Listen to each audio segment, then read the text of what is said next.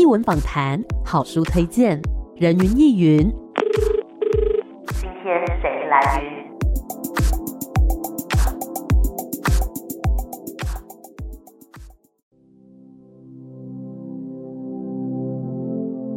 人云亦云，今天我来云。今天呢，在人云亦云的空中，要跟大家来介绍一本散文。我必须老实讲，我在读的时候呢，我常常抱持着一种很矛盾的心情。有些时候觉得说，哇，实在是太精致了，我很舍不得把它读完。有些时候呢，可能那个精神状态啊，或者说想睡觉的时候，就是想说，哎，那我这样看过去看过去，但后来就觉得说，不对，我刚刚那几句好像都没有读进去的感觉，我不能就这样子稀里呼噜的让它过去，所以后来我就会再把它给重读一次。我们今天要跟大家分享的这本书是木马文化所出版的《看似很美，其实是坏掉的》，欢迎马欣老师。谢谢大家好，是马欣老师好。其实，在看到这个书名的时候呢，我就觉得哎、欸、很有趣。然后翻开老师的书的时候，其实会有发现一个特色，老师的那个篇名啊，都喜欢取得很长哎、欸。呃，其实那个是我跟编辑有讨论过，就是我我们就是想要给大家一个像前面有一段引言，然后有个书签，像节目一样的。嗯，因为我之前有录 podcast，是。大概那个感觉会到书里面来，就是讲一下这一篇到底是为了谁写的，然后为了什么样的情况写的。对，嗯哼。那这一本书看似很美，其实是坏掉的。先来讲一下这个书名好了，为什么会这样子取呢？其实我觉得就是好与坏、美与丑都是相生的。嗯，就我们现在看到很盛世、很繁华的东西，背后一定会有一些它黑暗的或腐败的东西。然后，甚至我们看起来很丑陋的东西，可能背后也会有一些善良的，或者是不得已的，或者是各种情绪在里面。尤其是我觉得我们现在面临这样子看起来很繁华的盛世，其实我们自己内心都会有一种啊惶惶然的未来未知感。或者是一种啊，其实它背后有很多弊病的感觉，嗯，就像最近的时事，像 Me Too 那些事情一样，就是我们表面上看起来好像很金玉其外的人，可是他内心可能是非常的紧张、害怕，或者是非常的焦虑。对，那这样子的人，其实我周围还蛮多的，嗯，所以我才会想说啊，其实在这个表象下面，我到底下面几层到底是什么，我就会想要揭露或者是翻。开来去研究这样子。那英文的书名 "I'll be your mirror" 也是为了这个原因吗？嗯，对，因为我觉得现在的社群很像是在照镜子，并不是真正的交流。你后来发现说，你如果跟你意见不同的，或者是其实根本不熟的人，后来只是在打笔仗而已，是做一个无效沟通。所以我们现在上 IG 还是 Twitter 还是 Facebook，其实都有一种我们是在照镜子，然后甚至有一点在揽镜自照，或自恋或自卑更放大，嗯，或者是甚至有可能是在自言自语。所以我觉得这个是这个时代的特征，就是我们可能环绕着是一种我们自己的镜像，并不是我们真的可以看到对方的本质或事情的本质。常常因为各种的流言，或者是谣言，或者是各种无效的沟通，反而会造成好像我们只是在反刍自己的意见，嗯或反刍自己的形象而已。嗯。我觉得这其实很有趣，因为在很久很久以前，就是科技没有那么发达的时候，人们之间要交流，你可能透过书信，还要来往返好几天，甚至是几个月。但是现在因为科技的进步，我们交流的成本降低了，但是我们反而没有。没有在进行一些真实的或深度的交流，就多了很多无效交流。对，就是你可能以前看到本人的时候，你还会读空气，或者是看到他前语言，嗯，或者是甚至你们彼此之间会有一种诚意度的交流。对，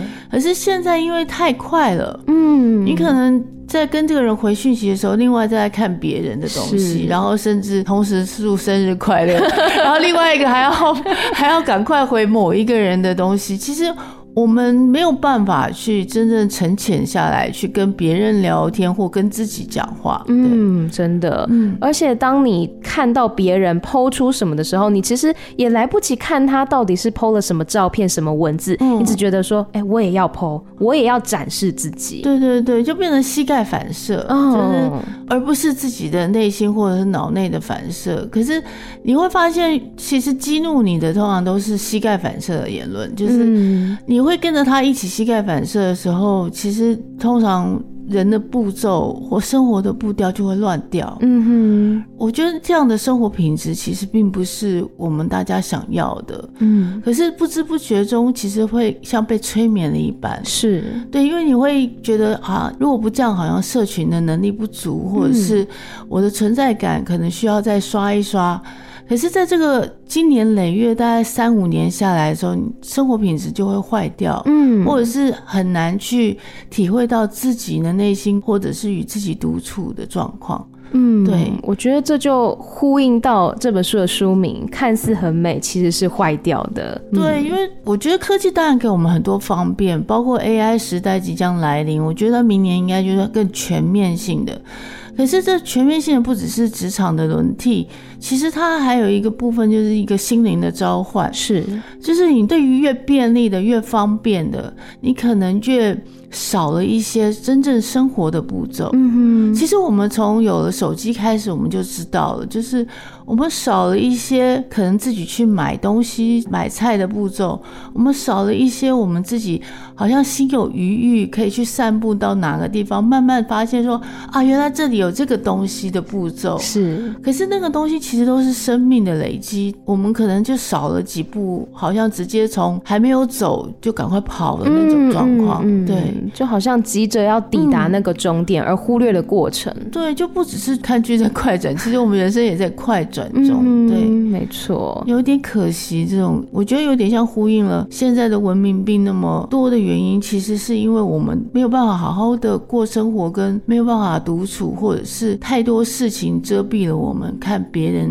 或凝视哪一个物件的时间跟心神。嗯我觉得我们不断不断的在想要追求某件事情的结果，嗯，但是我们好像都没有停下脚步来观察自己为什么要追寻啊？对，我，我要用什么方式去追寻，而是觉得我一定要到达那个目标。可是这样蛮可怕，就很像是我们到了成年以后还在抓周。这个时候我一直有这种感觉，就是啊，前面有这么多东西，我一会儿抓这个东西，一会儿抓那个东西，然后后来反而会觉得说。其实抓了以后，好像才知道喜不喜欢。嗯，可是殊不知，其实东抓西抓的时候，就浪费了自己个把年的时间。秀一下就三十八岁。我一直觉得这可能是一个商人的陷阱，就是让我们重复抓了一些我们可能不需要的，或者是广告其实都在提醒我们我们欠缺的事情。嗯，而是其实你没有那么多的欠缺，是你反而会觉得自己一直往外求的话，你就没有办法活在自己的当下，反而一直。扑向下一刻，我会觉得大家的那个心神或者是心流就会乱掉。嗯哼，嗯，那我们回到这一本书，其实分成六集哦，集一到集六。嗯。那想要请老师分别来介绍一下这六集大概是讲述什么样的主题？那您自己有没有比较偏爱的主题呢？其实我偏爱的主题一直都是差不多，就因为我的个性的关系，其实比较边缘一点。我不是一个喜欢站在核心的人，然后我社交能力其实也电力有限，我很像是锂电池抽不饱，一下子很可能就进入了社交能力匮乏的状况。所以我不是一个喜欢站在人群中间的人。然后我后来发现这个部分反而让我有一种乐趣，就是。我可以有随时身在其中，但是又同时观察别人的乐趣。嗯，第一篇我记得我在写的也是一个有点类小说的一个霸凌的故事，那个不是我自身投射，是我对于这么多年来霸凌新闻的消化，无论是家暴还是孩子的承受的暴力，跟这个社会的冷暴力。我就把它幻化成一个故事，一个少年跟他妈妈买菜的时候看到了一个从那个菜市场的阶级，菜市场里面其实鱼肉蛋奶表面上看起来是好像很平均，可是那个小孩的眼睛其实可以看得到被宰的生物的惊恐。嗯，我们其实看得到鱼的眼睛的惊恐，其实我们已经习以为常，大人都视而不见，可是小孩子有一个能力，还是保持着他。可以直观一些事情，然后从社会上面的一个霸凌，然后之后到我们对于青春的膜拜，嗯，对，除了青春以外，我们其实是排他性的，嗯，我们甚至在膜拜青春，就是无论那个人是不是年轻，还是自己要不要幻化成整形成年轻，其实年轻基本上已经像是一个教义上面的主旋律了，是。那无论是自幼化的行为，或者是各种的社会上面过度呃仰赖所谓的年轻的意向也好，嗯，我觉得这个部分其实充满了排他性。嗯哼，我觉得蛮有意思的，不是说不好，这个是必然的现象。是，然后科技其实也是一种年轻，就大家会以为科技可以让时代回春。可以让很多事情回春，嗯，可是其殊不知精神年龄上面其实是他并不能够办到的，嗯哼。还有包括我对于之前元宇宙的幻灭，哦，以及就是元宇宙几乎是快速泡沫化，嗯，然后到后来的一个 AI 盛世的一个观察，就我们人类即将面临的是一个什么样的精神处境？对，那其实。也并不是否定，而是它本来就是在一个大家认为的进化的长流中。嗯哼，可是，在这样子的世界里面，其实是年长的人已经没有办法给意见了。哦。等于是说，我们进入了一个新的工业时代，其实已经不是以前十九世纪工业，然后到二十世纪的繁盛文明。其实到后来的时候，AI 其实它掌权的可能又会有一一轮洗牌，嗯，然后控制我们的方法也会不一样，演算我们的方法也会不一样。对，那。我们到时候可能会进入一个无痛进入，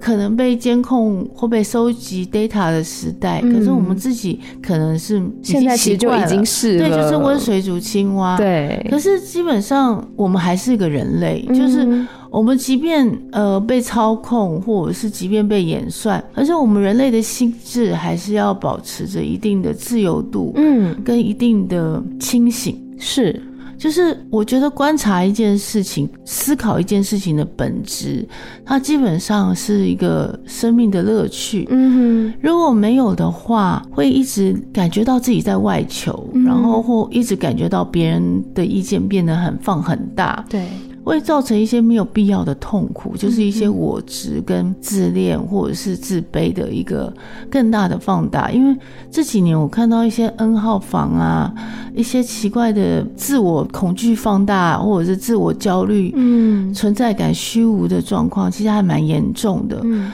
所以我后来才想说，我要借由外界的事情的演变，来对照着我们的内心即将面对的是。什么样的事情？因为我们这边，我们身处的这个世界有点像是装潢的很棒的地堡好了，可是它其实它背后可能还是会有一些你认为的壁癌或者是管线疏漏的部分。对，那些部分其实是人内心里面长久搁置的或不想面对的东西。嗯，可能你越不想面对。久了以后，你会知道，那个你去追逐繁盛文明、浮光掠影之时，其实你同时之间累积了很多的伤痕，跟很多对自己不满意的地方。嗯，所以我那时候想要借由这些集，无论膜拜青春，还是新的科技教，我觉得现在的科技已经像是宗教一般了。是，所以这些东西我想要去，也不算拆穿，我只是想要看穿它的本质，就是透过这些。漂亮的一些装点，或者是迷雾一般的，好像 slogan 一样的，一直不停的给我们下金句。嗯，我想要拨开这些迷雾，看到这些事情的本质。对，嗯，是，我觉得。看到事物的本质跟看到自己的本质一样很重要，嗯，因为当你只有知道说你自己为什么要去做这件事情的时候，你才会清楚那个动机嘛，你才不会盲目的好像掉入到人群里面人海当中，然后一直茫然的前进，就好像大家骂的人我也要骂，然后大家祝贺的人我也要赶快祝贺，可是为什么呢？到底为什么？对，对，然后这样两个小时五个小时就过去了，对，有必要吗？吗？如果说这件事情是可以真实的带给你愉悦的，或者是说你是觉得有价值的，那我觉得当然可以做。但是如果你自己都不晓得原因的话，盲目的前进，我觉得也是一件很危险的事情。其实是啊，我觉得常常觉得一些议题讲到后来的时候，已经像是泥鳅糖一样了，嗯，就那个水分很少，泥巴很多，然后该讨论的都讨论了，该重复的事情还在重复着，嗯嗯，然后你就会像泥鳅一样，突然之间没有办法呼吸一样的，哈哈哈这样，那个东西感觉上我会觉得还蛮，就是会浪费自己的一些人生跟生命啦，嗯哼，对，是，其实，在老师的这个作品当中呢，现在有一个。算是标签吗？叫做痛散文。老师是怎么看待这个标签的呢？应该讲说，我以前读的书就有点偏这个部分，就是。我喜欢一些卡尔维诺跟米兰昆德拉那种比较充满了思辨的文章，所以大概从大学的时候就一直不停的在读这些东西，因为我很想要知道学校以外的知识。嗯嗯，因为我不是很喜欢体制的东西，然后学校后来都是有一种为了考试而产生的一些。知识，那我想要知道这外面的世界，嗯，所以我那时候就是不太相信学校提供的考试工具型的学问，所以我反而会一直去往去参考一些欧洲作家的思辨，嗯哼，那那个东西是我的养成，就变成我后来才发现说，其实啊，原来我这样子的方式也蛮奇怪，就因为我的生活方式就充满了思辨，因为比方说我对于师长讲的事情有质疑的时候，我不会放弃，我。会自己跑去书店或者是图书馆去找一个相对延伸的东西出来，我要找到自己的答案，而不是别人给我的答案。嗯，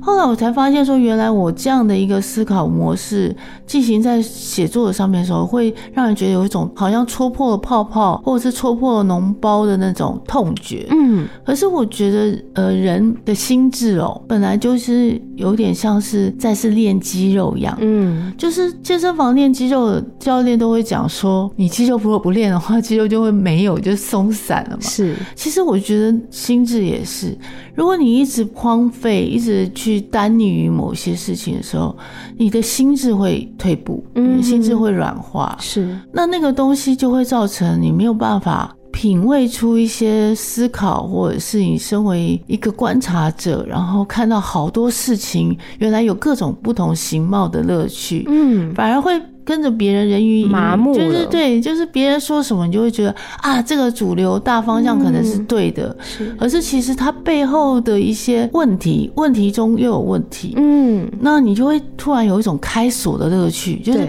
原来我开了这个大门以后，发现后面还有别的问题，那是社会上面更深层的一些无意识的思考，于是你打开另外门的时候，发发现啊，原来它的核心原因在这里，嗯。那我就很喜欢这样的开锁，是，其实是因为这样子，别人可能认为是痛散我，可是我觉得是有点像是脚底按摩一样，会有一种 啊，原来我痛的地方是我的肝经有问题，原来我痛的地方是我的肾有问题，嗯，就是会点出一个穴道来，就是说原来我长期是因为我我没有办法忍耐孤独或什么样的原因，然后你觉得啊，原来这些东西那么难耐的原因是什么？嗯，可是它那个中间会有点痛爽，然后你才会知道说原来我平。平常是一个害怕被人家发现我不同的人，我怎么样的人之类的。嗯的确，我觉得为什么叫痛散文，就是你在读的时候，你会感觉到痛，但它不是说把你就是你知道千刀万剐的痛，而是有点像是拿针在戳你，戳你一下，然后就觉得被戳到的感觉。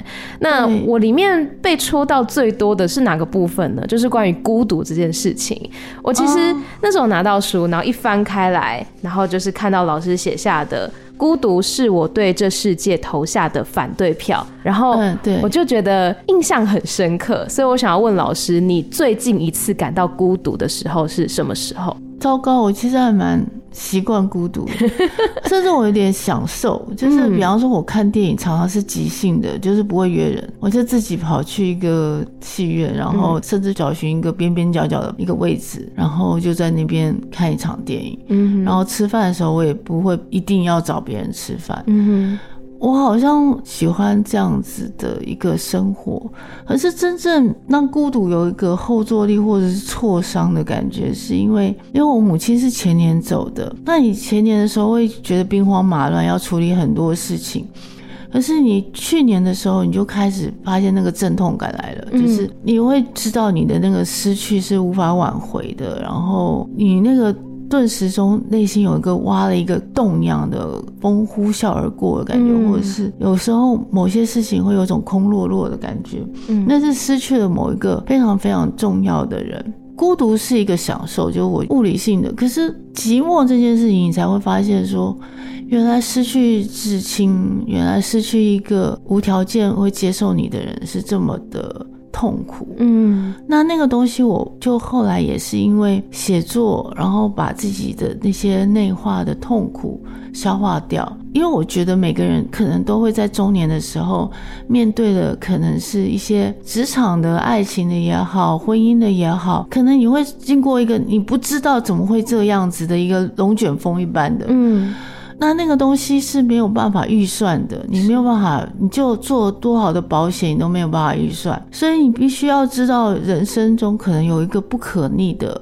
会把你卷进去空中的那个，你可能要有一个非常强大的内心的一个强大的肌耐力，以及一些抓地力，你才能够再回返到人世间的一个常轨。嗯哼。可是那个同时之间那个过程，你会知道，你有一个人是像我书中想的，你的悲伤会像是一个没有灯塔的暗海。那个你不要急着离开那片海，因为你离开不了，就让自己经过那段时间，然后发现说你最重要的人原来是你的灯塔。然后它慢慢的那个灯塔的光有点明明灭灭到消失的时候，你一个人在那个暗海里面，你可不可以感受到自己其实也可以看到黑暗里里面的光，或者是你自己可以发出光亮的一个希望的能力？然后慢慢你再离开那一片暗海。嗯，我觉得每个人都会有这样的过程，可能是另一种成长，可能是另外一种重生。嗯哼，所以我觉得孤独是人一个必要性。甚至孤独可能是也是反抗这个世界附加给我们的，就是我觉得现在有太多的那个演算跟假新闻了，是以至于你要去对抗假新闻、假讯息的时候，你必须保持一定的孤独跟清醒，你才能够不会卷进那个漩涡里面。嗯嗯，哦，是，我觉得老师刚刚讲到，我们很像是在这个海上，然后你不晓得说你什么时候才可以跟别人取得联系，嗯、然后我就想起，我不知道。是某一次访问，还是在某一本书看到，他就说他那时候的感觉就像是一个没有办法跟别人有连结的坐标。嗯，然后我觉得哇，那个感觉真的是。非常孤寂的，我在这里，嗯、但是没有人知道我在这里。对对对。对，然后你的痛苦也是没人知晓，嗯、因为你不会那么快好嘛，嗯、你不可能一般 repeat 说我失恋啦，我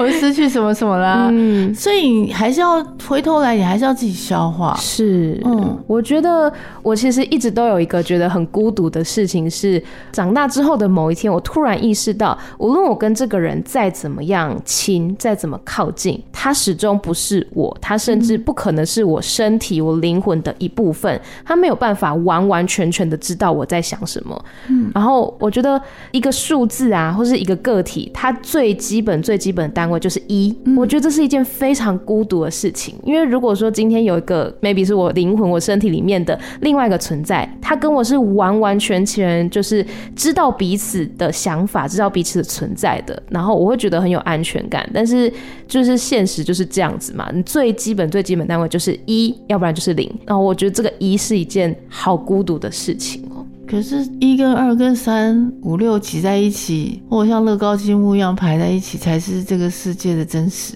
嗯，所以我觉得一要做好一个心理准备，就是一有天有地啊，嗯，然后一是一个完整的个体啊。那你是一个完整的个体的时候，你就不怕二跟三跟你不一样了。你甚至会觉得有个二跟三才会显示出我是一呀，你知道吗？就是因为我们都不一样，所以我们在一起还很开心的话，那就很棒了。就是在某个时空下，一二三在某个夏天的合体，然后我们一起烤肉，即便有一年你会发现我们的感情或友谊已经没有办法像以前那样子了。你也会记得那个夏天的合体，那个东西才是一二三会在一起的原因，就是你们曾经有一段人生，并不是一定彼此完全理解或者是看透对方，而是因为你们一二三这三个可以因为接纳彼此的不同而觉得很心安，嗯，这才是所谓一存在的一个可能性，因为一就是本来就是要完成一个跟二三共处的状况，以及回到自己所谓为什么会是一，你。你的天，你的地到底是什么？为什么跟二的天与地不一样的？嗯，我觉得因为不同才会让那一年的夏天那个时候的相遇是好的吧。嗯，如果都一样的话，我觉得人生很无聊。是，对，那就会很可怕了。嗯，很疗愈哎。刚刚老师讲的那让我觉得很疗愈。就是虽然说最基本的单位就是一，可是不代表我不能去找二，不能去找三。对，如果你是。一还能够理解二跟三的话，嗯、你就会觉得啊，你们真的不往这一段时间是一起陪伴对方走的。是，我觉得人生本来就是彼此陪伴，嗯、就是有一段时间是你爸妈陪伴你，有一段时间你的朋友陪伴你。嗯同学陪伴你，然后可是可能在突然之间你们毕业了，或很多事情结婚了，你们慢慢走散了，也可有可能。嗯、可是那段陪伴是货真价实的。对，你那段陪伴，你因为被他们接住了，就很像是一突然跳下舞台被二三接住一样。那个东西不见得你们是相同的，嗯，可是你会觉得啊，那一刻你们接住我真好，嗯，对啊，我觉得那个不同反而会显得我们不是仿生人。是没错，我们每个人都是独立的个体。我觉得现在觉得同温层可怕的是，我们看起来是一个群体，嗯，我们发生的管道跟发生的意见差不多，对。可是你反而在那个相同的群体里面，你反而会更感到孤独，因为即便已经被演算成同一个群体了，我还是会跟别人的想法不一样的时候，反而相形之下是孤独的。我觉得那还不如有他者，有别的人是跟你完全不同的。然后你们相遇了，还发现说，哦，原来我之所以是一，是因为我跟二三。是这种不一样，嗯，我觉得那样很好啊。是三也会觉得很好，四也会觉得很好。我觉得这样很好，每个人都有自己的独特性。对对对，这样子的话，我们每一个人都是不同的。嗯，所以这样的相遇是一件非常美好的事情，因为彼此之间可以包容对方的不同，然后又可以欣赏对方的不同。我觉得这个才是我们为什么要一个阶段一个阶段遇见不同的人的原因吧。是，其实之前有看过访问，还是听了某一节 podcast，然后老师有讲到说，就是你觉得自己好像身体里面、心里面有个内视镜，然后是可以随时去观察这个世界的。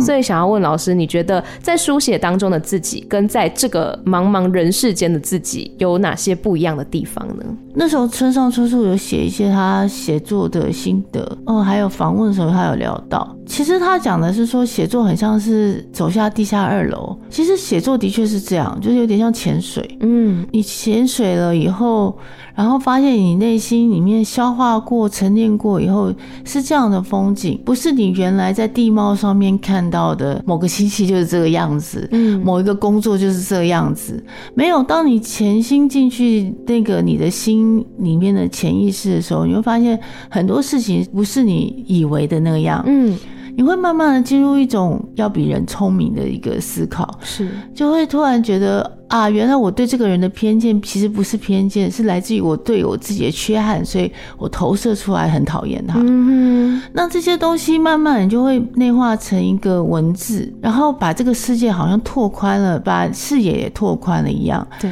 然后内视镜是有，可是我还有个摄影机，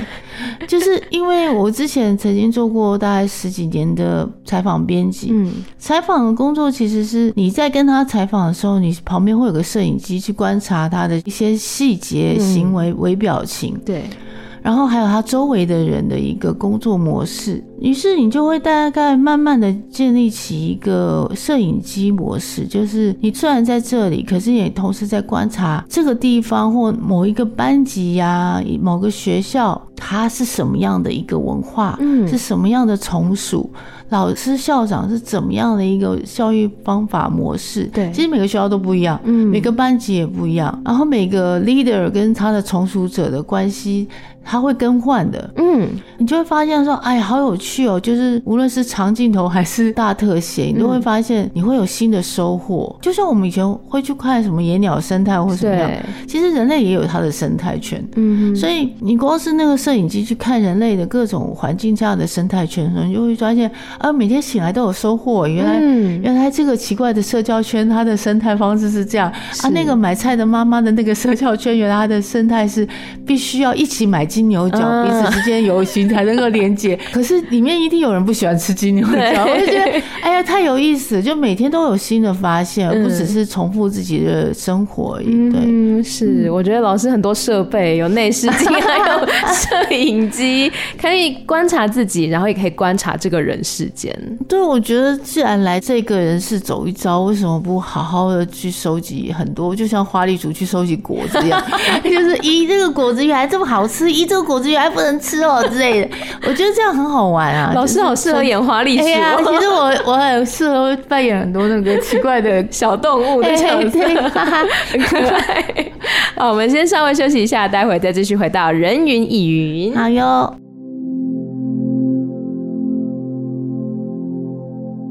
欢迎回来，人云亦云。今天在空中呢，跟大家分享的这一本书是木马文化出版的，看似很美，其实是坏掉的。欢迎作者马欣老师，老师好。哎大家好。是马欣老师的声音真的是很可爱，很适合就是演一些小动物啊之类的动漫啊。没错，哎，老师有在看动漫吗？我还蛮喜欢什么《进击的巨人》啊，《进击的巨人》不太适合这个声音，《鬼灭之刃》啊，没有啊，小时候就。看日本动漫长大的啊，嗯、那你会自己尝试配音吗？没有哎、欸，我听说大家都说这个行业非常的苦难，然后要说，而且配音的人才已经非常多了。嗯，因为我我们学校里面有有一个是，好像我周围很多同学都已经是配音人才，是是是，所以我觉得就是谨守自己新闻的本分就好了，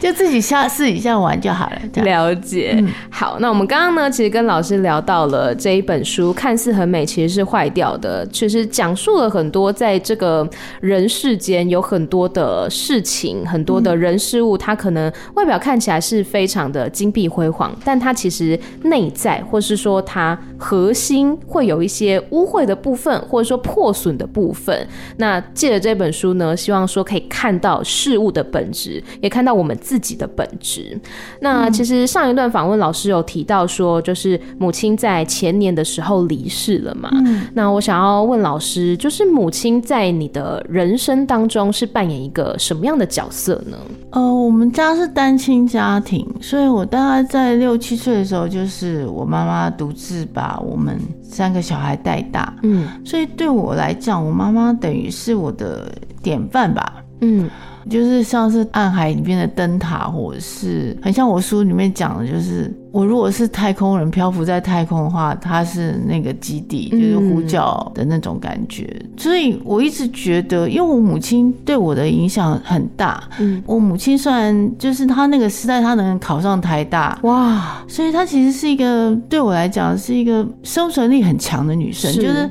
他后来有工作，然后非常的坚强，嗯，而即便后来婚姻不太顺利的时候，他还是毅然决然的，就是带着我们孩子们去想办法让我们维持以前的生活，他然后他非常努力，嗯。然后，所以我看到的都是非常坚强的他。可是我大概知道，就是他带大我们的那种心酸跟痛苦，还有那时候失婚的痛苦。嗯，因为我曾经小时候，我记得我起来上厕所半夜，然后看到我母亲在房间里哭。嗯，我就呆愣在那里，我就觉得，如果有可能的话，我长大想要保护她。嗯，呃，我觉得一个孩子看到自己爸妈很脆弱的时候，那个时候真的会有一种。半成长的感觉，就是有一种不是想要自己做以后做银行家或者是律师，而是说我要变成一个妈妈放心的坚强的人，然后我要有一个妈妈想要追求的自主的思考。因为我母亲其实给我最大的教育就是，呃，女生要有自主思考，嗯，女生要有独立的本钱、财富自由，是。所以我后来也就跟着他的这个意志往前走，就是会去自主思考，然后不停的自修，想要让自己坚强一点，然后成为一个无论有没有婚姻，我都可以活得很好的人。嗯，那我觉得那个我妈妈对我来讲，就是真的就是一个典范。然后以至于那时候失去他的时候，我才会突然之间啊，原来那个海这么安静，这么黑暗。原来我在太空中漂浮，然后休斯顿基地并没有在呼叫我。我要传达给休斯顿基地说，在吗，在吗的时候，地球也没有任何讯号返回。那个时候有一点像是某一部电影叫做《地心引力》，就是有太空人碰到陨石流。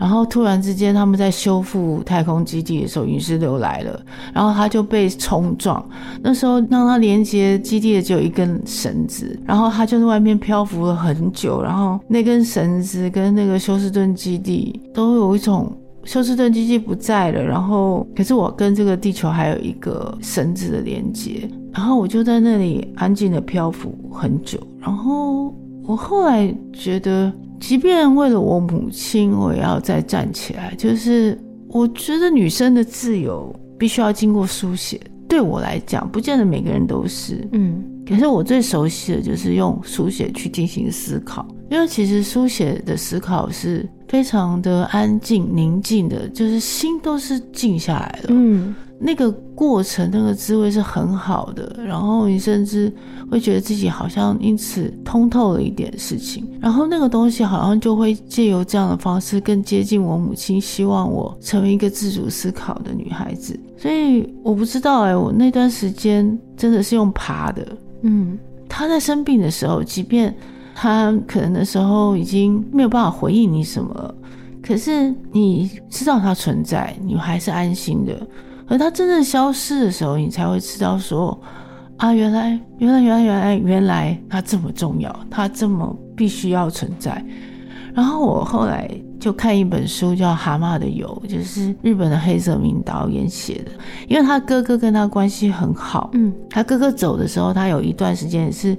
有点一蹶不振。然后他朋友就说，如果你放不下你哥哥，你就把你哥哥当做负片，你当成正片继续活着。然后我后来就想说，我要挺过去年，就是我要把我妈妈当成负片，我变成正片，然后把这个生命延续下去。嗯，我觉得对很多亲子关系来讲，应该都是这样。就是如果你有一个很重要、很重要的人，然后你有一天可能失去他了，他其实不会消失，你会带着他继续接下来的路，这样子。嗯，那样子才是一个真正纪念他的过程。他不会消失，他只是用另外一种方式，然后我带着他，代替他，继续看接下来的风景。对对对，就是他其实活在你的内心里面，嗯、然后就是他不会因为生命消失而消失，而是因为你，他还会继续存在。是。那刚刚老师有讲到说，母亲希望你是一个独立思考的女性嘛？嗯，那其实他们那一代不容易做到。对。真的，那其实，在老师的这本书里面，也谈到了很多关于女生这件事情，还有女生的生存自觉啊，还有包括刚刚讲到的少女这件事情等等。那您是怎么样看待女生的存在呢？其实我之前有读过一本书，叫做《当女孩变成货币》，是一个美国的作家写的。的确，我那时候在跑新闻的时候，我们也会跑一些时尚派对。嗯，那些时尚派对其实就是他会找一些可能是付薪水的、付日薪的，就是让他们表现出那个地方是富丽堂皇的。嗯，然后他们也像那边的家具一样，是他们很像是那边的装潢，像一些 model 之类的吗？不是 model，或他们认为很美的人之类的，嗯，等于他们要显示出来，他们那边是一个应有尽有的。嗯，可是那个时候我就有一种警铃，就是。如果这么容易把我们变成工具人的话，那我们要怎么样活在这个世界上面，仍然保持一个清醒？就是我们可能会被市价化，嗯，这件事情。当然，以前是被物化这件事情，我们知道。可是市价化、量化，或者是我们的脸会被量化这些事情，其实它会更因为这个数位时代，它很快的就会消化掉一个人。对，不会像是以前林青霞或张曼玉时代，我们可能很久很久去体会她的魅力。不会，现在是根本就是三秒钟体会一个人的魅力。嗯，无论是之前啦啦队队长李多慧，或者是你曾经多爱的一个女团的人。你会发现说，原来她三年之后突然也会消失在眼前，因为她就像是货币一样，很快会被替代。她好像是为了要消失而诞生的产品。那这个东西会给我一个警铃，就是说，我们女生看似可以借由整形，然后完成了一致化的美貌，可是那个美貌终究不可能是像是张曼玉或者是钟楚红这么特别，因为美容这件事情它不会有那么大的审美力，是。所以它还是会制造出罐头型的美丽。那当你拥有了罐头型的美丽，等于是拥有了一个物质世界的入场券。那你这样子会不会被物化或货币化这件事情，或者是所谓的幸福，是不是可以被这样量化？因为这个世界它催眠我们的方式是让我们觉得我们很好过、很安全。嗯。那他用这样的方式让我们觉得很安全，很觉得自己没有问题的时候，其实你同时之间会知道说，你其实被一致化跟量化，嗯，或只是量产化的时候，其实那个人呢，就是我们看起来打开荧幕，很多大眼睛，很多长腿妹，很多长发妹，嗯，甚至就是一致性的，对。可是这样子的量产是真的会让某一些人在这样的中间能够保持一种清醒跟自觉吗？就是即便他可以这样如鱼得水，可是他同时之间能仍能保持独立思考吗？或者是在这样子的一个诱惑里面，就像是红萝卜引诱驴子的诱惑的时候，或者是滚轮上的老鼠。这样的诱惑的时候，我们是不是还可以保持着我们自己身为一个人，而不是一个女人？我在成长过程中，或许因为我母亲的关系，我一直认为说我们先是人才会是女人。嗯，可是我后来才发现，我们外在的教育都是告诉我们，我们先是个女人才是个人。嗯，我对这个东西其实是非常排斥的，就是我们身边充满了怎么样编头发才会得到别人的欢心，呃，怎么样去算塔罗才会下一步更幸福。我们的幸福好像是个咒语，嗯，然后所有人都集体往那个咒语被应许的地方跑，对，好像我们被催熟了，被催化成一个女生，而忘记了我们其实本来应该先是个人，要有人的自觉、人的思考，然后对于自我的认知是个人，我们想要变成什么样的人，而不是想要变成什么样的女人，嗯嗯。可是我后来发现，大家很容易进入这种商业陷阱，变成是说我们要成为一个什么样的女人。可是这个东西到后来会变成陷入一个幸福的圈套，就是我原来我这么美丽，原来我这样子已经这么努力了，那为什么还达不到幸福？因为它变成一个 SOP 的一个给我们灌输的一个标准了，对，像是个催眠的东西。那幸福这件事情本来就是一个二十世纪商人建构出来的一个幻象。嗯，所谓的幸福，每个人都不一样。每天有个人早餐吃了可颂，觉得很幸福就好。那我觉得这个这种幸福不该是被标签化，嗯，就是你自己觉得幸福的事情是每跟别人是不会一样的。对，那现在搞到好像。变成女生在竞逐一个浮光掠影的东西，那这个东西真的是没有必要。我们应该是先体会到做人的一个幸福，然后我们身为一个生命的幸福。嗯，每天看落日，然后没有亏负到白天的努力，那种身为人的那种踏踏实实的幸福、勤恳的幸福，而不是那种别人看我们怎么样。因为女生其实终归他人视角是非常强烈的。嗯，可是这个东西会造成内心的黑洞。因为你再怎么美，你再怎么像啦啦队的美，再怎么样像符号一样的美，你都会变成是你虚化了自己，或者是你会一直跟别人比较，对，然后或者是说你会跟自己的镜像的理想幸福比较，那你就会永远不满足，嗯，你就会永远怕老。你就会永远怕说旁边那几个人怎么跟自己整形整的那么像，因为是你自己会一直不停的谴责自己、攻击自己，然后制造出内心的黑洞。那些黑洞都没有必要，是我们这个社会把我们女生灌输成这样，而我们女生其实要有一个自我逃脱的本能。嗯，对。那老师，你觉得就是这样子的焦虑，比如说我跟过去的自己、年轻的自己比较的焦虑，或者说我跟旁人比较焦虑，在男生上面比较不会有吗？男男生其实是另外一种焦虑。嗯，现在因为每个人都什么沉迷十五分钟，大家都知道嘛，安妮沃荷讲。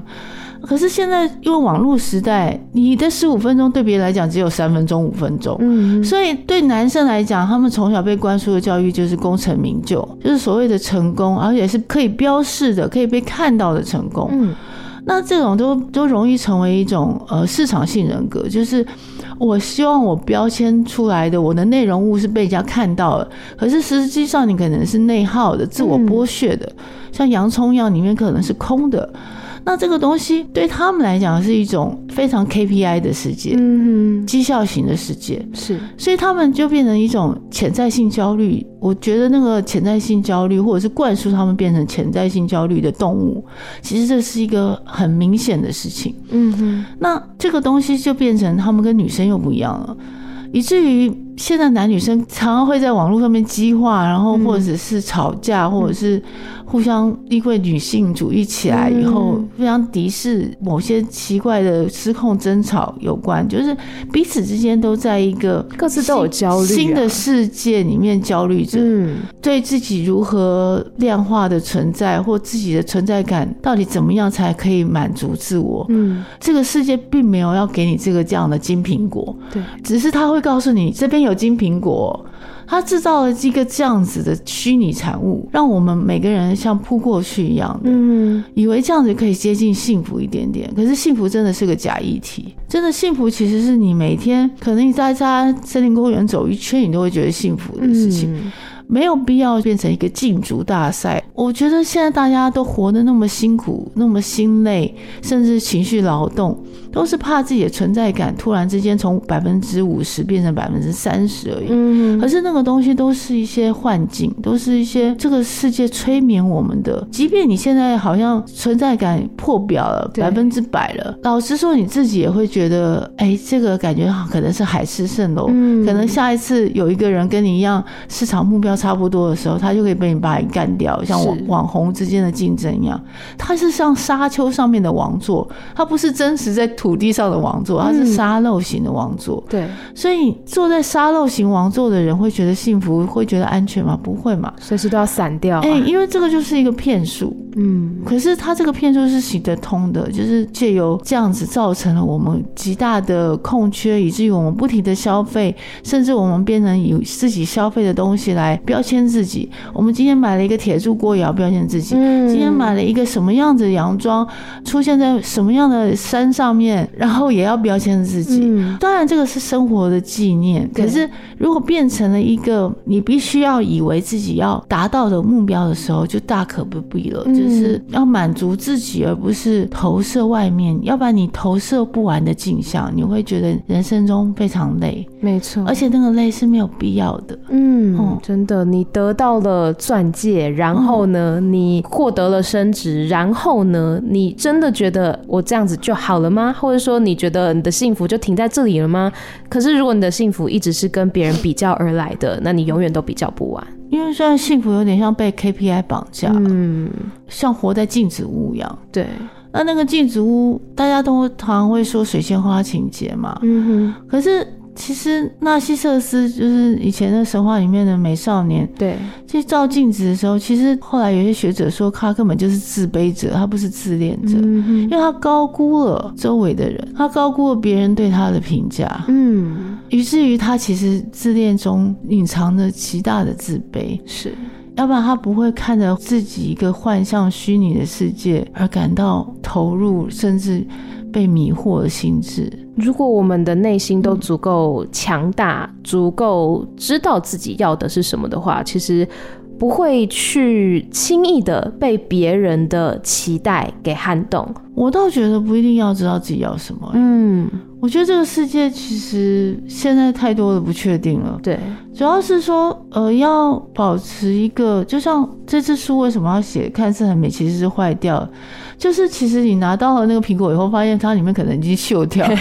我只是觉得，如果你每天都有一个观察人事物的兴趣，嗯。你培养了一个可以潜心的，无论是去做一个陶瓷，或者是直接去画一幅画，你这样经年累月的下来，你会发现生命本身有它的乐趣。可是我们现在完全就是被人生的进阶、人生的阶段给绑架了，嗯，以至于我们忘记了生命本身本来是一个来观察的，本来是一个来体会的一个旅程。好像别人都帮我们规划好，你要去做这个，做这个，对对对，而忘记了生命本来它就会有一个乐趣，就是你今天来，你今天就是来看人世走一遭，你今天来看埃及，你今天去熟悉一下哦，印度原来是这样子，他们的历史是如此，然后你今天去熟悉说，原来我这个人对某一件事情的体会，原来那个联动感那么深，然后我应该是不是再去挖掘某一件事情的体会，是生命本身的一个丰富，而不是说我今天一直去跟别人去竞逐下面 KPI 啊，然后搞到好像满足了商人的口袋，那因为这样子，其实商人口袋满满，然后贫富差距更大，嗯哼，因为我们一直在竞逐啊，对。那这个禁足不属于真正的富有的人的本身，嗯哼，这个禁足是我们中层阶级跟下层阶级好像往上爬，对，然后这个禁足对他们来讲就是一个创造他们利多的一个城市而已，嗯哼。那我们觉得那没有必要，他们已经够有钱了，所以我们 我们不如去寻找自己生命中比较饱满的一个资产。对，刚刚讲到其实是对这个人世间的观察嘛，其实我们现在随着科技进步，人世间可能还可以分成现实世世界跟网络世界、虚拟世界，刚刚老师有讲到说，对于元宇宙的幻灭，为什么会对于元宇宙有这种感觉呢？哦，本来元宇宙是个蛮好的概念啊，就是它本来就是一个我们以后食衣住行或者思考可能都是建构在那个部分，嗯，因为它它的那个演算式已经非常精密了嘛，然后我们所有的资料早就已经被存取了，然后研判，比方说你跟朋友在谈某个商品，你回到家就会发现那个东西在推波，对，那其实就是已经无孔不入了，元宇宙其实已经来了，所以他那个时候主克伯讲元宇宙的时候，其实我已经晚两步了。所以它本来就已经实现了，是。那这个东西幻灭就是本来就会幻灭啊，就是它就是一个商业模式啊。老实说，然后它只是改变了我们对于很多事情的节奏跟思考。其实更进阶会幻灭的，应该是说我们现在对 AI 的一个既怕又爱的心情吧。嗯哼，就我们非常贪恋它的方便安全，然后你发现你用它来做报告、做程式这么简单，就是它会帮你整理到好多事情这样。可是呢，另外一个部分，其实我们知道，我们可能打开了潘多拉的盒子。嗯。比方说仿生人啦，当然你会觉得好处是说以后会有 AI 照护者，嗯，以后长照的事情 AI 可能可以帮忙，一些急待救援的事情 AI 可以帮忙。可是其实手机已经证明了我们已经赛博格化了，嗯，就我们人机已经一体了啦。对，大家会那么害怕手机的失去，并不是因为你是怕漏掉什么，其实你已经习惯了，你有一个延伸体就是手机，嗯，很遑论 AI，AI 不同于手机哦，AI 是。你的空气，是你的世界的另外一个非常包裹住人类的一个世界，所以你以后不止人机一体，他的思想、我们的生活，通通会被 AI 包围。嗯，那其实。我才会在这本书里面提醒，就是大家的精神文明必须保住，不然你很容易进入了 AI 的一个演算里面，你觉得过得非常像是鱼缸里的鱼。鱼缸里的鱼并不知道它在鱼缸里，只是觉得说怎么那么亮，然后我我看到的我看到的影子原来是我自己，他不会知道。嗯，可是我们的人类要活得像鱼缸里的鱼吗？让拥有 AI 演算法的人这么看透我们吗？哦，你就是这个鱼，你就是垃圾鱼，嗯、你就是什么鱼？所以我要我要把你放在哪个鱼缸里面？嗯，作为观赏用的鱼，作为清除排泄物的鱼，嗯、我才没有那么简单呢。对，要这样吗？我我觉得是有可能哦，嗯、因为除了我们仰赖它的方便，你一定要付出代价。对，那个代价就是我们的精神意志。是、嗯、那个东西，就是就像是手机现在要操控我们一样，手机当然很。方便，可是的确，手机会发现我们的意见其实已经极端化。嗯，你不是这个就是这个，好像除了两极化意见以外，你中间的东西是没有办法发生的。嗯，小小的一个手机，它就已经建构出来我们的一个极端性的思维。对，那更遑论 AI。所以 AI 其实来临的时候，不会是大家想象的那么简单。我不会讲美好，嗯、因为美好是个极端的用语。嗯哼，本来人生中就是憔悴跟美好是相伴。相生的。是，这是也是我们人类自己喜欢憔悴，也喜欢美好才会选择的这个啊。所以我，我这本书为什么会选择美好跟腐朽是相伴相生的？就是我们选择了欣赏了 AI 给我们的荣景跟方便，对，同时你要承担的是人类文明的一个腐朽。嗯哼，我们不可能再回到以前的欧洲存在主义的那种文明性，就是我们有自省的，我们有清醒的，我们有智者，我们有真正的知识分子。嗯，其实 AI 会实现所谓的一个虚拟世界的一个真实的最大化，就是说所谓的知识分子其实不太可能在 AI 世界里面。它可以仿照知识分子，嗯，仿照沙特的言论，仿照我们知道的心理学家拉冈的理论，嗯，把它融为一体，然后看起来你很像一个知识分子，然后像网红言论一样，所以传递任何的存在主义、任何的理性主义之类的思维。对，可是那变成是一个消费性的娱乐。嗯哼，它就会虚化掉所谓的知识，是知识分子的存在。所以大家必须能够提前试用赏味的时候，就要知道我们要失去的，或我们可能要承担的代价是什么。嗯哼，然后这样子，我们为什么要提前感受到那个赏味期？是因为我们要保住我们原来思考的乐趣。嗯，因为虽然 AI 可以方便代替我们前面几个两个步骤的思考，可是中间核心的。思考还是属于我们自己的，就像是之前的一个《银翼杀手》电影里面讲的，人跟 AI 到底有什么不一样？嗯，那不就是我们是有灵魂的人吗？嗯嗯，或者是那不就是因为我们会思考吗？可是我们的思考会不会只是很像是 AI 这样子，把资讯整理完了以后，弄得更完整，更像思考，没有自己的独立的一些洞见。我觉得现在必须要我们要去，现在要在想的 AI 来临的前两年，必须要去想。我觉得应该也没那么慢了，必须要思考，就是说我们身为一个人，他跟仿生人。或者是 AI 到底有什么不一样？嗯，你现在跟 Bing 聊天，跟 ChatGPT 聊天的时候，你会发现说，你跟他讨论哲学性议题的时候，你其实可以跟他聊一个小时，欸，嗯嗯。可是你未必跟你的朋友或者跟某个你认为是文青的人可以聊这么久。是，但你就会发现。其实这个东西，知识是可以篡夺仿生的。对，那你就必须要把知识变成你内建的思想，嗯、你要建构出你的核心，跟那个运动的核心肌群一样。所谓的人类的核心肌群，你所谓的灵魂所向往的自由到底是什么？嗯哼，因为其实这个东西，大家会觉得思考这件事情好像现在已经没什么必要嘛，干嘛这样没事情自找麻烦？可是那这样子自由呢？嗯。因为其实自由跟思考其实始终绑在一起的。是我们以前女生为什么会被控制的这么彻底？因为他们控制了我们的思考，借由很多书不能读，对，很多东西让我们没有办法感受到自由，以至于不知道自由是什么滋味。可是，一旦有了自由滋味，人类自享受过所谓的思想的自由的时候，就应该要去拓疆啊，嗯，就应该要去想办法让自己的自由有一个可能。能性，它可以成长的空间，对，那个就是要借由你去感受、去体会，甚至去延伸思考，你才有感受到所谓的自由是什么。嗯哼，因为其实现在。老实说啦，政治都极端化了。民主跟集权虽然表面上在对峙，可是他们通通都用演算式在演算你。你所有被演算的资料，全部都给了集权主义的国家跟自由主义国家，全部一样，都是在演算你的资料，全部这两方都有。如果谁兴致一来要演算这些人，其实通通都可以。这是乌托邦本来就会有的事情，也是我们人类所选择的。对，那这种东西就不会是二十世纪所谓的民主。跟专制这么简单呢，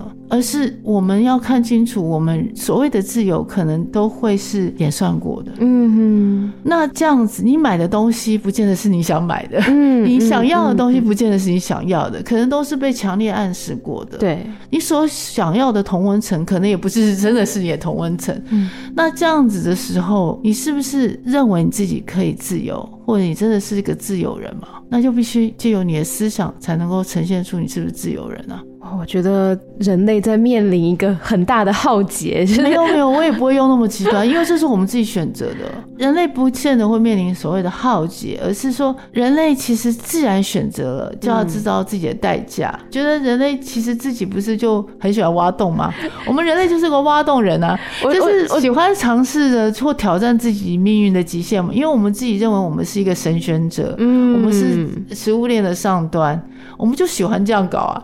我觉得有些人可能会觉得说，没关系，我现在不用思考了，也没有关系，就没有必要了。我有 AI 代替我思考，我觉得可能有一部分人会是这样觉得，但是又有一部分人他是会很珍惜自己还可以去独立思考的那个自由，因为一旦失去了之后，我就觉得那那我跟机器人有什么两样？我一旦不能够去思考的话，所以话所以说那么多科幻小说，包括我很喜欢的《折纸动物园》，或者是影集《黑镜》，也都在提醒这这件事情就是，可是。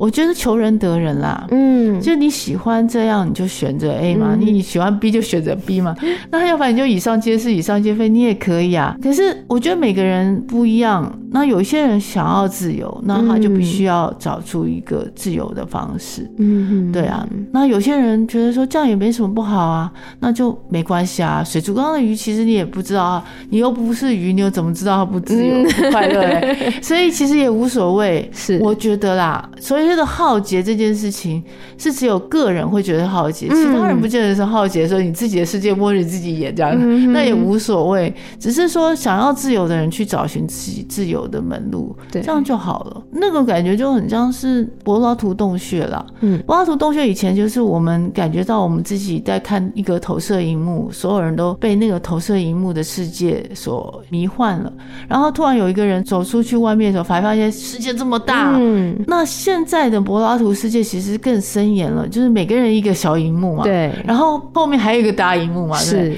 然后你就觉得哎、欸，好好玩哦，我是觉得好好玩了，嗯、我不会觉得什么浩劫，我觉得这个人类发展史就是这样啊，搞不好在大荧幕后面还有一个更大的荧幕啊，对啊，因为马奎斯的《百年孤寂》就是已经预设了我们人类，或者是二零一一年《太空漫游》这个经典电影就已经在预设我们未来大家都会沉溺在那个柏拉图洞穴里面嘛，嗯、各有一个的荧幕啊，是。然后你更不可能走出柏拉图洞穴，就是少数人走出柏拉图洞穴，可能还发现，哎呦，怎么还有个荧幕这样？嗯、所以我觉得这个是一个有趣的发展史，它不是一个一定好或坏。嗯、所以我才会说，看似很美，其实是坏掉；或者看似很坏掉，其实是很美的。嗯、就人类其实即便坏掉，搞不好也是很美的。因为就像是我们现在去看古罗马的遗迹，我们也觉得很美啊。是，这是人类自己选择的。然后这个人类自己觉得很美。就很美啦，嗯、我觉得没有一定是美或丑，因为人的思考是自由的嘛。我可以觉得美就是丑，丑就是美啦。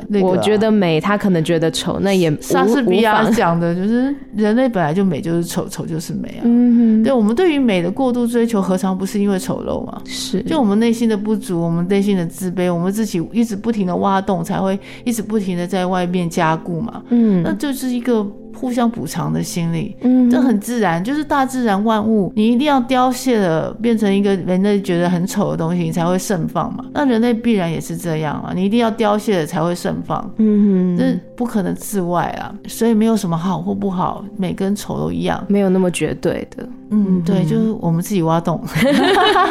我觉得蛮好玩的。刚刚老师分享了很多的这个观点，那接下来呢，想要邀请老师来朗读一段你想要跟听众朋友分享的段落。第五十五页，我们正活在少女季的时空，因为我们习惯上架式的美丽，我们对少女的想象力一下子就咻的漏了气。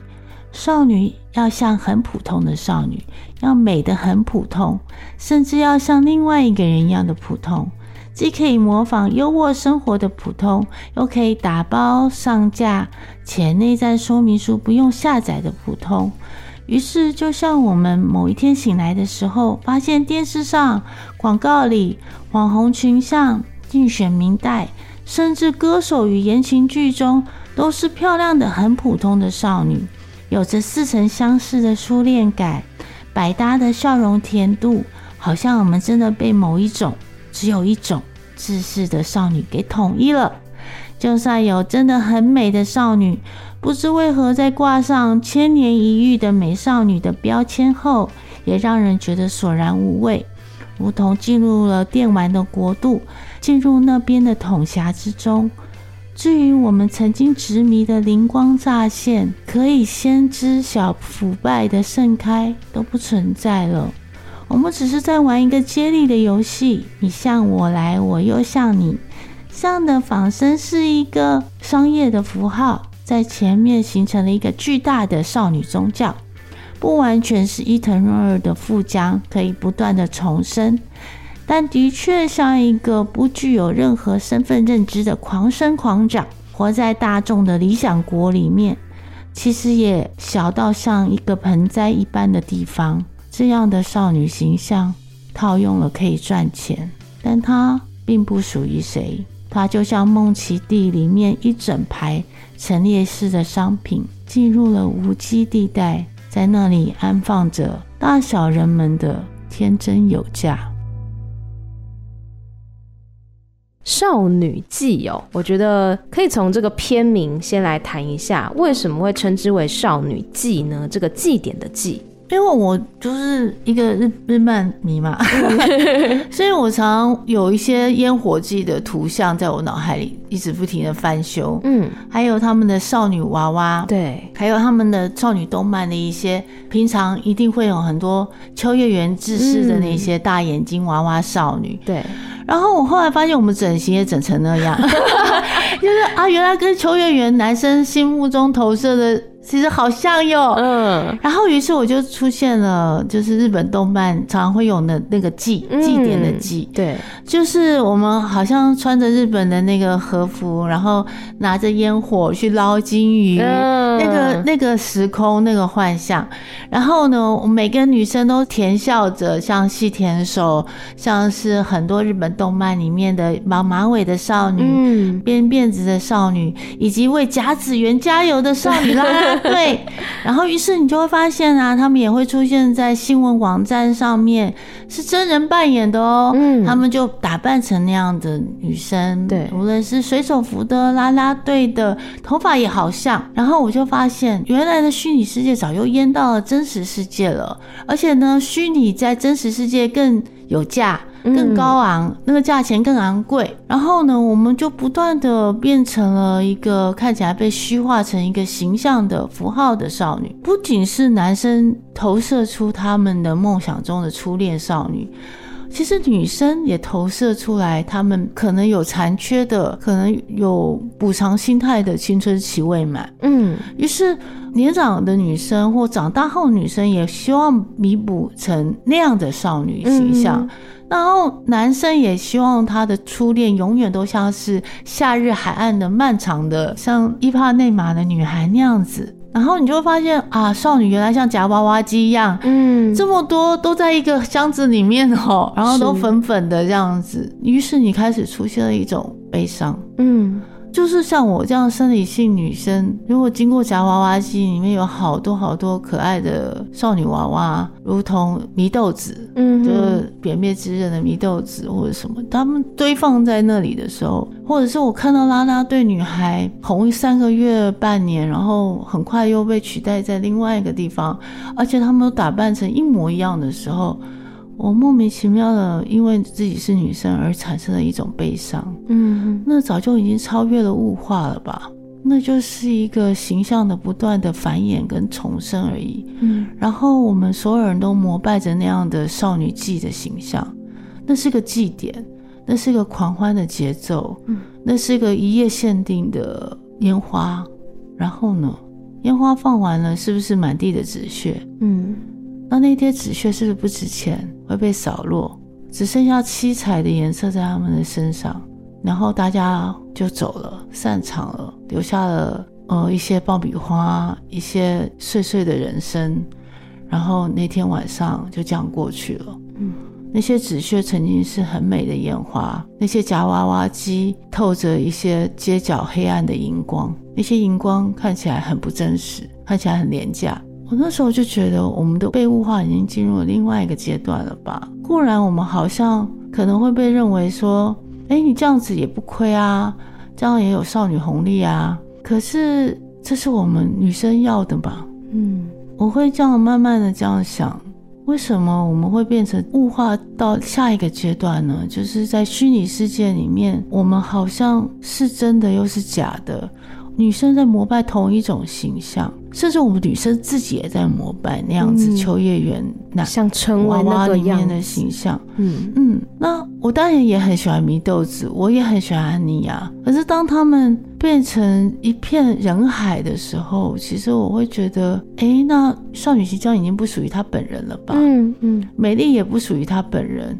就像很多人的名气也不属于她本人。很多人红了以后会发现，名气就很像是米兰昆德拉讲的，它是一个公众事物，随便别人怎么编串你，然后随便别人怎么谣言你，随便别人怎么样去美化你、无限上纲、神化你，这都不是你自己可以把持控制的。对，于是你会发现林志玲讲的，不要再给我打分数了，不是假话，因为名气已经不属于本人本身了。你没有办法去控制别人怎么样去形塑你。嗯，少女也是，所有美丽的少女，当她变成同样的样子的时候，也不属于少女本身了，而是成为某一些男生的投射，或者是某一些年长男性的乡愁，青春的换不回，甲子园永远的印象，夏天永远的祭典里面的长发少女。那些东西固然是美好的，可是不竟然应该是女生该被同化的理由，嗯、应该也不会是女生被一致化的理由。嗯，那我们为什么要去追寻着所谓的当初甲子园的幻影呢？那照理说跟我们无关啊。对啊。即便它可以增加你的市值，可是这个东西或许它就是一个现象，我们没有办法抵抗它的产生，因为它既有科技，它很方便。对，以后 AI 也会出现非常非常多美丽的少女，可能比李多慧、林志玲美丽一百倍的少女会出现在我们的 AI 世界里面。是，现在 AI 主播就已经看起来很像是我们熟悉的任何一个少女的长大版，所以其实。我们要怎么样去定义自己的美丽？那就是另外一个生命存在与否的一个命题了。就我们自己要去思考，当 AI 可以变成比我们更美的美女的时候，产生几万倍的美少女的时候，所谓的美女到底对这个世界是什么？那你所谓的女生追求的美丽又是什么？嗯，那个时候就会是另外一个很有趣的命题了。是因为我们不可能阻拦这样的一个发展，嗯，那我们又要怎么样去自处呢？那就不是你用一个无他模式把自己美化成一个虚拟人的样的方式就可以了吧？嗯，我觉得女生的自我存在需要更清明、一念清明的方式来看待。嗯，现在极力将我们私家化的世界。是，嗯，在很多的刚刚老师讲到这些场景当中，甲子园、夏日，或者是很多好像很美好的事物上面，那人们就像是剪贴一样，剪贴了一个少女的美好形象贴上去，他觉得可以更增添光彩。嗯、但是那个少女她真实的人生呢？她真实的自己呢？她是什么样的性格？她在那个少女的皮底下是什么样子的人呢？她先是人才是女人嘛？我们要怎么样去先知道说这个人他本身的模样是什么？那我们有那个权利把它剪贴到这个场景里面吗？因为这个技术其实很小，这个技术很、嗯、很简单，对，所以 AI 创造美少女这件事情，其实等于是为了世界画了一个画皮。嗯，我们以前有看过画皮这个故事嘛？创造一个画皮以后，你活在画皮下面的众多女孩子，要怎么样去找寻自我？嗯，那就是另外一个阶段，嗯、下一个阶段大家要去想的事情。嗯，其实我们女生还是。可以自己去找到这个世界为我们定义的画皮之下另外一个真的自我。对呀、啊嗯，如果大家都相信了画皮的那个皮才是美的，嗯、才是好的，嗯、如果大家真的都这样相信了，那可能就没有人会愿意去往内探寻真实的自我是什么模样。大家觉得说，我要就像刚刚老师讲的，我们可能又掉入了消费陷阱当中。我要买这个，我要弄这个发型，我要买这个化妆品，我才能变成世界定义的那一张皮。对，然后才会觉得自己好像很安全，是陈列的商品，没有被下架。下架这件事情，其实随着 KPI 跟你的网络数字，其实你随时在提醒你，你有下架的危机。嗯，无论男女都一样。嗯，那这样的操作模式其实是很残酷的。是，那只是我们现在可能没有感觉到，嗯，可是这完全不同于我们父子辈的一个竞争概念了。嗯，所以我们在这样的一个商业模式之下，其实我们必须要自己更亲民一点，才会知道说我们自己安身立命的一个，或者是能够求得清明或宁静的生活方式，嗯，到底是什么？是。今天呢，跟老师聊了好多好多，我自己也觉得非常的有收获。然后我也很期待，就是后续在制作音档时候，再重新的听一次老师所谈的这些事情，然后自己再多一些思考。那想要问老师，最后关于这本看似很美，其实是坏掉的，还有没有什么话想要对所有的听众朋友说的呢？我是觉得现在大家都会觉得，不是正能量就是负能量，不是好就是坏，嗯，不是善就是恶。当然这样子，就网络上面故意制造出来的一个激烈的对击的一个思考是没有办法避免。可是呢，我是觉得大家不妨去想这个中间的，因为人性光谱它都有中间值。去寻找那些中间值的方式，然后去思考。这个人为什么一定认为那个意识形态是好的？嗯，或者是那个人为什么一定要认为正能量是可以无限量提取，它不会枯竭的？那正能量是不是会是很像是银行存款一样，你一直过度借贷，即将会变成负债呢？那你要不要有个作为一个人的野心，就是说你不要被这些极端思考给控制，嗯，而是你站在这个世界的中间点去思考这两极化到底是发生了什么事情？是。被什么操控了？嗯，完成了哪些人的利益？于是你就会在那里坐在这个世道的对面。然后看着这世道上演的各种各种不停翻篇的大戏，有时候投身在其中演一段，嗯，有时候出来看一下啊，原来这个番外篇是演这样啊，然后我就觉得人生其实可以这样子很有意思的过下去，而不用去埋怨，因为我常常会发现啊，大家常常会埋怨说下个月我星座运势不好啊，怎么又有小人搞我啦？水逆怎么又来了？这是因为你把自己放太大了，嗯，你以为自己是每一个开篇的主角，每一个结束的主角，因为你没有办法跳出来看这个世界的大戏，其实不是每个人都是主角。这个世界的大戏是像旋转木马一样，每个人轮替着升升高高的，嗯，所以你要从那里面看到，哦，原来这个旋转木马只是一个原地旋转的本身。于是你有时候跳上去觉得很好，你跳下来看旋转木马的运作模式，其实也很好。嗯，大家有时候不要把自己太入戏了，然后有时候跳开来的时候才发现，原来大家都是配角，嗯，只是偶尔穿上主角的衣服去跑跑龙套而已，是没有那么的严重，然后也没有必要把事情那么极端化。嗯，然后。最重要的就是建立起一个自主思考的本身，你才能有时下戏，有时入戏。这样人生很多的滋味就很丰富，而不是一直把自己放大，变成一个很恐慌、很惶然的自我。嗯，我觉得人生可以用这样的方式去体会，不一定要只有别种方式。这样是刚刚老师讲到的这个方式，我觉得听起来很有趣。应该说我们每个人都是配角嘛，但是有些时候你可以穿上主角的衣服，稍微自己扮演一段，然后呢又跳出来，再看看别人正在上演着什么样的戏嘛、嗯啊，或者是你对某一出戏太好。冒险你就进去跑跑龙套，哎、欸，发现说哦，原来是这样哦，很好玩哈、啊，有很多不同的剧目在同时上演，很棒，嗯，对，就是人生本来就是来旅游的嘛。嗯，当个旅人，然后不要当个附着在那边的地府里，嗯、去多看看，多走走，不只是身体上的旅游，而是你心灵上面也是个旅人。这样。是，那就祝大家在人生这一遭旅途愉快。哎、是我们最后呢，非常感谢马欣老师带来这一本看似很美，其实是坏掉的。谢谢老师，嗯，谢谢大家，谢谢，谢谢拜拜，拜拜。